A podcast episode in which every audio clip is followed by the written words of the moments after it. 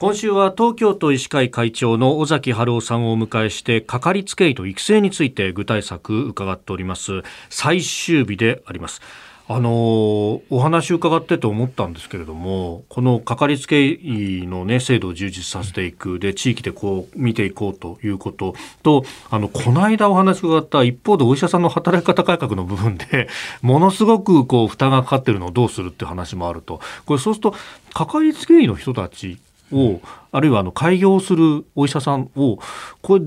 どうなんですかね、もっと多くしなきゃいけないとか、そこのサポートだとかっていうのが、これから先、必要になってくるわけですか？そうですね。ですから、あの、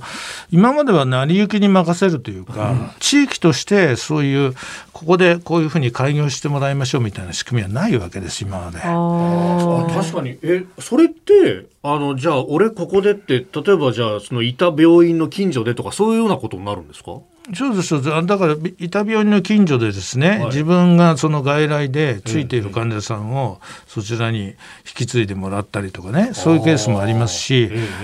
松崎なんかのケースなんかだともう全く関係ないところでいきなり開業しましたからね。あそうなんですか、ええある程度人の流れとか、はい、えー、どのぐらいどういう人がいるかとかそういういわゆるコンサルタントみたいなのがいてね。それであのそういう人が調べて、はい、まあここだったら例えばですよ、はい、1年か2年か頑張れば、うん、なんとか患者さんがこのぐらいになってやっていけるんじゃないかみたいな話でまあ開業したりしてるんですよ。ここら辺の人口はこのぐらいで若い人たちが多くて東京に通ってる人が多いからみたいなのとか。そうなんですよでも現実はいろんな地域によってどういう先生がいるとか、やっぱりいろんなことを見れる先生が必要だとか、そういうことにこれからなっていくわけなんで、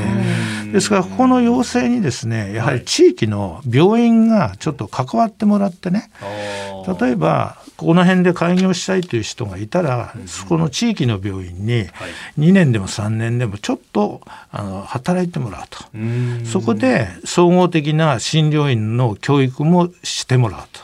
それから救急をやってもらったらいろいろしてもらうと、はい、それで医師会にも入っていただいて、そしてこの辺の地域はどういう医療をやっててどういうあの高齢化はどのくらいでとかそういうことを分かった上でですね。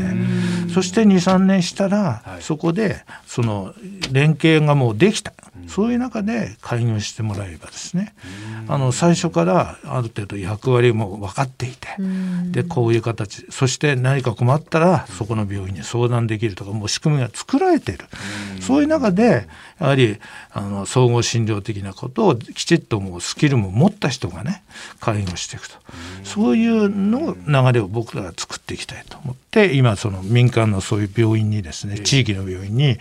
あのそういうのをやってもらえないかということでこの前あのゲストで出てもらったことで土屋先生とかですねああいう人にいろいろそういうねあの仕組みをシステムを作ってくれって今やってる最中なんですけどね。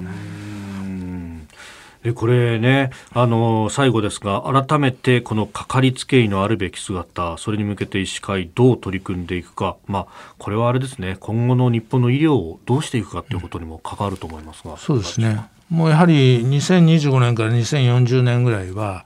もう絶対にそういったあのある程度総合的に見れて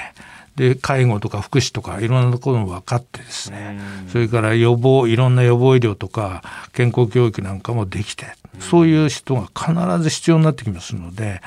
まあ、いかにそういった人たちをね、えー、作るかそしてそういった人たちを連携してもらうか診療所同士が組んでもらうかとかですね。そういったことをこれからどうやったら医師会が関わってできていくのかということを真剣に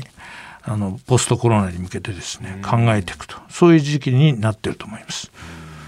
確かにコロナばかりがね世の中では注目されましたけど高齢化もそのまま進んでいるし課題はそのまま残っているしそうですえー、今週は東京都医師会会長尾崎春夫さんにお話を伺ってまいりました。会長一週間どうもありがとうございました。ありがとうございました。